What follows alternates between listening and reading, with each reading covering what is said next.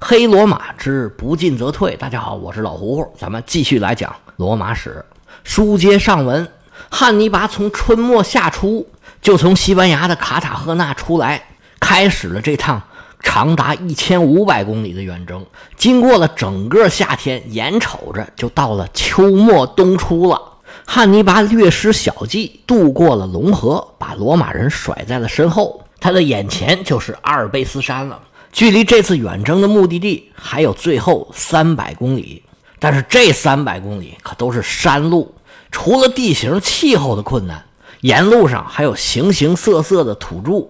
他们到底是什么想法？应该怎么应付他们？汉尼拔其实也并没有什么把握。开始他们遇上的阿洛布罗基人已经很难对付了，而随后生活在山谷地区的森特隆人还想要利用地形彻底把汉尼拔他们这支队伍给围歼了。其实这些森特隆人的想法很简单，就觉得这些人呢是外来的，他们只不过是一走一过。我们要是把他们都消灭了，就能得到非常丰富的战利品。我们有这么有利的地形。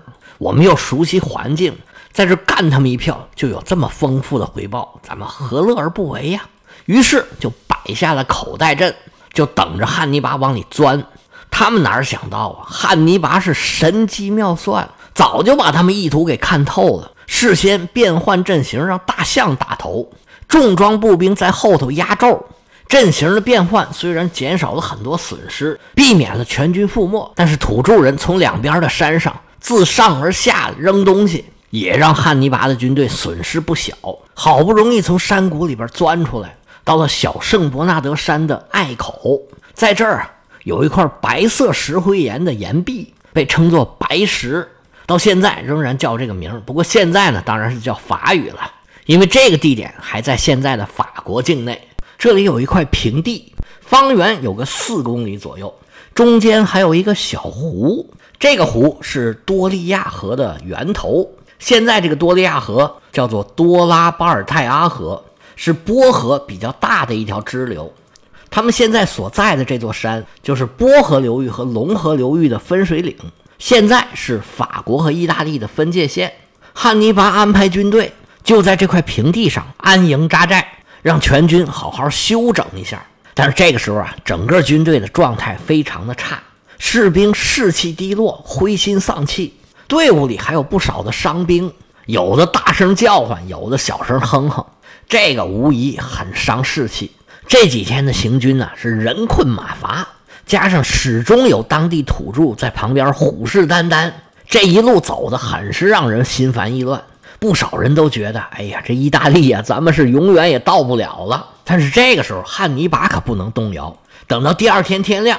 汉尼拔集中全军做了一次演讲，内容呢可想而知，无非就是胜利在向你招手，曙光就在前头，走过这一段马上就到了。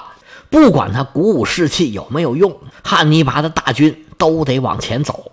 这段路最大的麻烦就是山路上常年不化的积雪，他们走的这段路是他们沿路上海拔最高的一个地区，已经在雪线以上了。多利亚河的沿岸上啊，是又陡峭又滑，走在路上是白茫茫的一片，又容易打滑，又容易迷路。有一些马匹一不小心脚下一滑，就掉到山谷里头去了。走了一天之后，天色将晚，汉尼拔下令全军扎营，大家找地方休息。一夜无书，第二天早上起来，汉尼拔这心咯噔一下子，坏了，怎么回事啊？下雪了，就见眼前白茫茫的一片，这山呢，在云里雾里，都有点看不清楚了。看不清楚也得走。汉尼拔吩咐八营起寨，走着走着，就有人来报告说：“大帅啊，走不了了。”汉尼拔纳闷啊啊，怎么回事？怎么走不了了？士兵往前面一指：“大帅，您看那儿。”汉尼拔抬眼观瞧，前面有一条一百多米长的山路。是在半山腰上，一边是山，一边是峡谷。书中暗表，这地方啊还有个名字，叫做克拉蒙悬崖。这条山路看上去并不算窄，但是这雪呢是越下越多，步兵已经过去了，但是马踩在上边啊，是一不小心就滑下去。更何况他们还有拉着辎重的车，还有大象呢。汉尼拔一看这儿啊，确实过不去。汉尼拔这脑袋嗡一下，这血压就上来了。不行，得赶紧找人商量。我这儿我要是过不去啊，我整支大军就会在山中冻饿而死。我这就是到了终点了。那怎么办呢？汉尼拔手下有工程师，赶紧找过来商量。最后商量的结果呀，是想办法再开一条道。说干就干，汉尼拔的手下侦测好了地形，拿着工具，嘁哧咔嚓就开始挖。开始还是很顺利，没多一会儿，一条路就成型了。但是挖着挖着，就听当啷一声，坏了！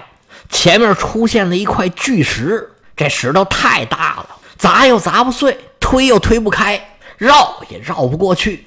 汉尼拔一闭眼，哎呀，坏了！难道是天亡我也？那怎么办呢？就又找工程师商量。这工程师说，倒也不是没有办法。就是成本有点太大了。汉尼拔一听，嗨，什么时候了还管成本呢？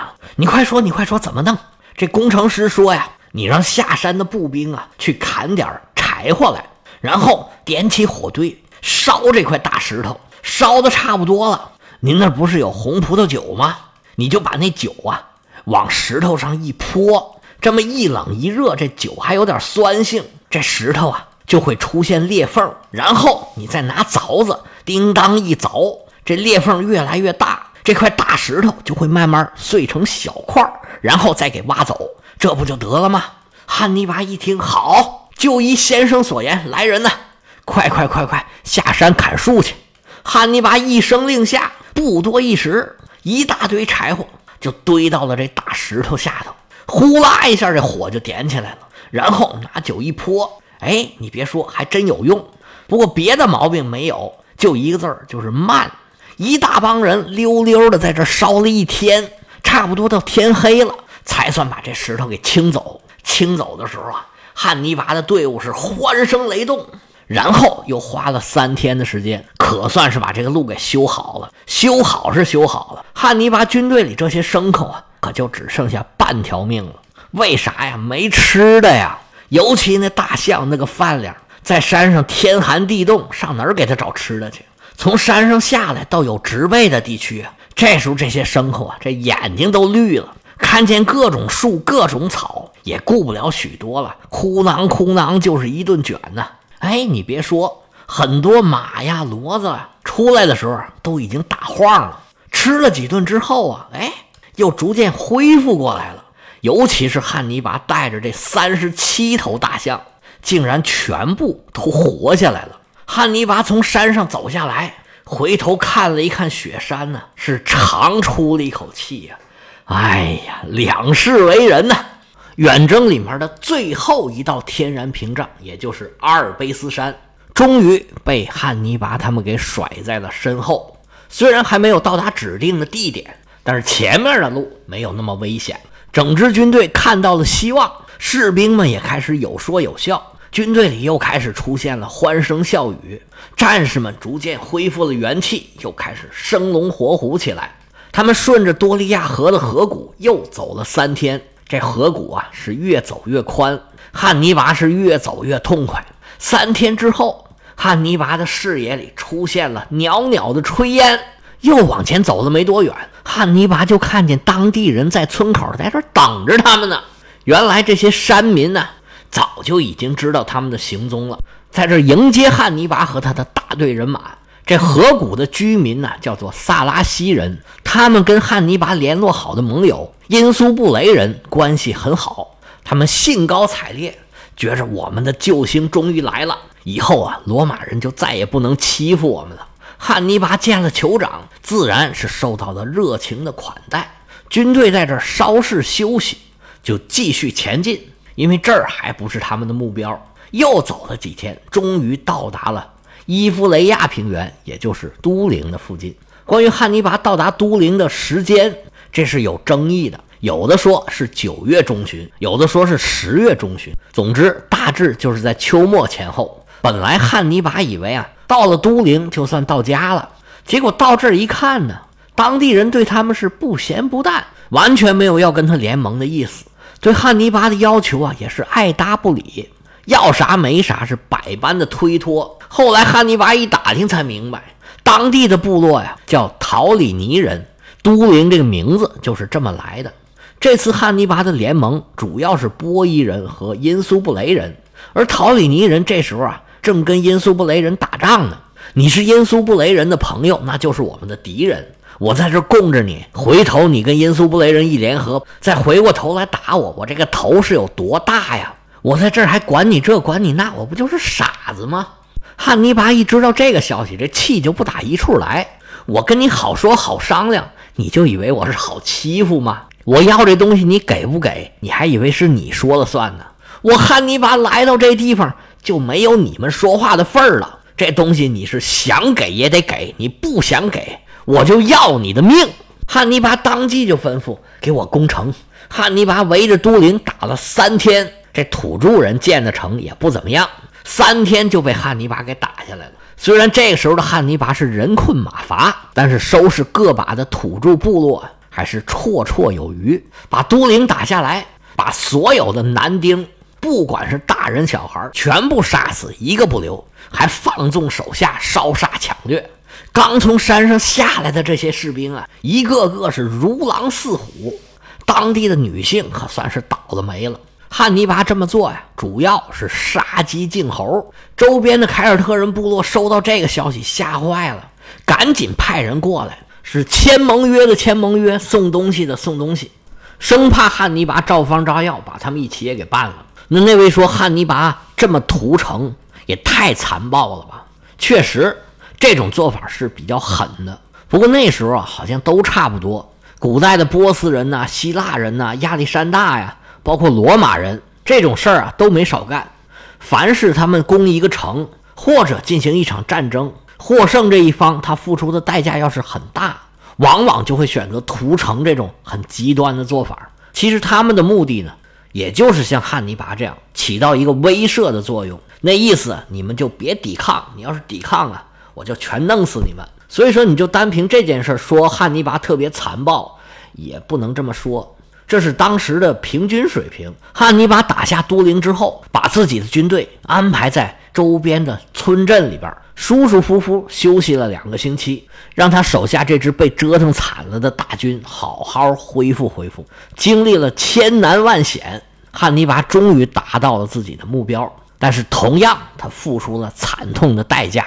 当初从卡塔赫纳的大本营出来的时候，汉尼拔带了十万大军，经过前一半的行军，过比利牛斯山的时候，还有五万步兵和九千骑兵。最后跟他来到意大利的损失超过一半。这个时候，汉尼拔又盘点了一下，他手下的步兵已经不到两万人了，其中有五分之三是他从非洲带来的。这可是他的铁杆有五分之二是西班牙人，而骑兵的损失相对比较少，原来有九千，现在还剩六千。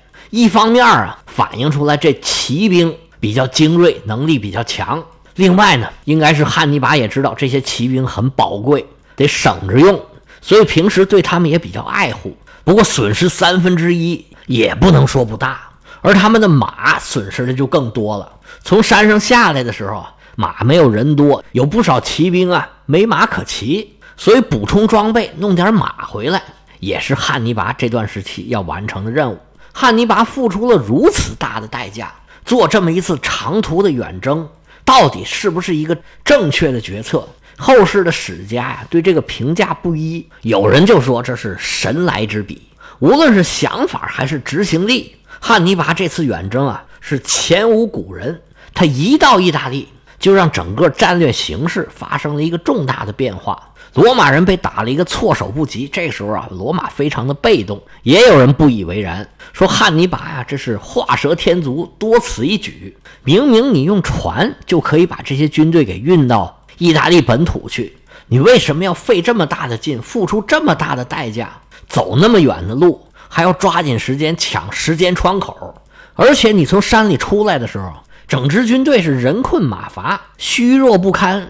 也许打当地的土著还没什么问题，但是罗马人如果就征集了一支军队在都灵等着你，汉尼拔有可能就是坐以待毙了。甚至还有人说，汉尼拔走这么远的路，就是为了练出一支有超级凝聚力和超级战斗力的军队。那意思，就是这一路上的困难你都可以克服，还一直跟汉尼拔来到了意大利，就说明这个战士啊能吃苦、有战斗力又忠诚。如果一支军队里全是这样的战士，那这个军队谁还能打得过呀？这个观点呢，虽然我不太同意汉尼拔是有意要练兵的这个说法，但是这个结论其实是没错的。这次行军确实是考验人、锻炼队伍，而后面的历史事实也证明了这支军队的超级强悍的战斗力，以及整支军队对汉尼拔的忠诚。这次远征啊，无论你是做正面评价还是做负面评价，它都是军事史上不能忽略、浓墨重彩的这么一笔。而汉尼拔在行军的过程中表现出来的智慧、意志，一直到现在都被人津津乐道。不过这事儿再琢磨一下，你就会有一个疑问：既然罗马人已经知道汉尼拔要进攻意大利，他为什么不派兵去拦截呢？咱们以前讲过，最起码在八月份的时候，这个老西皮亚就已经知道汉尼拔已经过了龙河了，他的目标肯定是意大利啊。那罗马人就算不进阿尔卑斯山去抓汉尼拔，他也可以派兵，最起码到都灵去等着汉尼拔。从山里出来的汉尼拔。可以说是一点战斗力也没有，在这个时候碰到罗马军团，那是必死无疑。那罗马人为什么就跟没事人似的，对汉尼拔这边是听之任之，一点行动也没采取呢？我觉得有这么几个原因。第一个，罗马不相信汉尼拔能翻得过阿尔卑斯山，这就属于一种侥幸心理，因为历史上从来也没有大队人马翻越过阿尔卑斯山。以前高卢人在山南山北来来往往。他并不是军队行军，都是部落组织的几十号、几百号人，而且呢，这些人本来就是山民，他们翻山越岭啊都不当回事儿，过来又不带辎重，所以相对来讲要容易得多。所以罗马人觉得汉尼拔翻越阿尔卑斯山呢是异想天开，他做不到，这是第一个原因。那第二个原因呢，就是罗马人的傲慢。《三体》里头说，生存最大的障碍不是弱小和无知，是傲慢。其实这次罗马给自己惹这么大的麻烦，就是因为没瞧得起汉尼拔，他没瞧得起迦太基的陆军。这个时候啊，罗马的陆军虽然还没有强大到天下无敌的地步，因为当时还有马其顿的长矛兵团，还有希腊人的重装步兵。无论是埃及的托勒密王朝，还是叙利亚、巴比伦的塞琉古王朝，都有很强大的陆军力量。在罗马人的心目中啊。上述几个国家的陆军是跟罗马军团平起平坐的，甚至感觉自己呢比他们还要差一点但是迦太基的陆军那就是不入流的了，跟罗马人不是一个档次的。所以罗马人呢，对于迦太基的陆军，也就是对于汉尼拔，他并不害怕。就算是汉尼拔他们从山上翻过来了，你个小小的迦太基陆军，在我们罗马军团面前啊，就是不堪一击。在跟汉尼拔对决的前几次战役里头。罗马人好多次都明显的流露出这种情绪，挨了几次打，受了惨痛的损失，罗马人才慢慢明白过来，这迦太基人是今时不同往日，才开始认真的对待汉尼拔。但是认真好像也没啥用，仍然是一次次的战败。这个到后面咱们细说。所以说，罗马人很大程度是因为自己的傲慢。